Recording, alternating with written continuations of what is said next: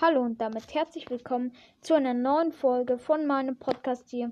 Wir haben ja jetzt in der letzten Folge über die EM geredet, aber jetzt wollen wir über Zelda Breath of the Wild 2 reden. Also da war so ein Video, so ein Nintendo hat so äh, Spiele präsentiert, die neu rauskommen und da war eben auch Zelda Breath of the Wild 2. Es kommt 2022 raus und ähm, es äh, spielt, glaube ich, über Hyrule sogar. Also, ähm, ja, über Hyrule. Und, ähm, ja, da hat man ein paar Spielausschnitte gesehen.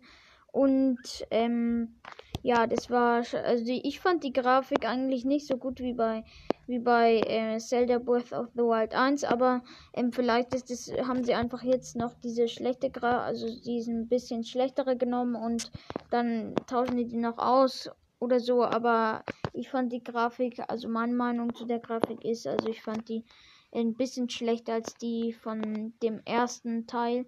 Und ähm, ja, aber das kann sich ja alles noch ändern. Das ist ja noch, äh, äh, dauert ja noch, bis das rauskommt.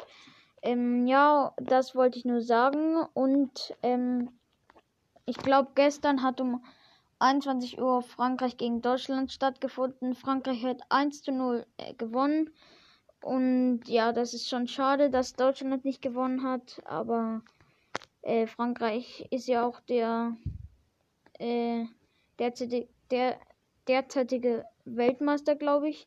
Ähm, ja, und ja, sie sind schon gut und. Aber ich fand, äh, Deutschland hat gut gespielt und es waren. Äh, ich habe hab nur die erste ähm, Halbzeit angeschaut, aber bis, davon, bis dahin fand ich es halt ein, ähm, eigentlich ein cooles Spiel. Nur das Eigentor von Mats Hummels war jetzt nicht so toll, aber was hat er ja machen können? Also er wusste ja, dass der ähm, Franzose äh, neben ihm stand und der ein E reinmachen würde. Also ja. Ja, ähm, das war's mit der Folge. Äh, ich hoffe, sie hat euch gefallen und ihr hört weiter meinen Podcast an. Wie gesagt, es kommen jetzt nicht mehr so viele Folgen raus, ähm, aber ich versuche hin und wieder schon mal eine neue Folge rauszubringen. Ähm, ja. Bis zum nächsten Mal. Ciao.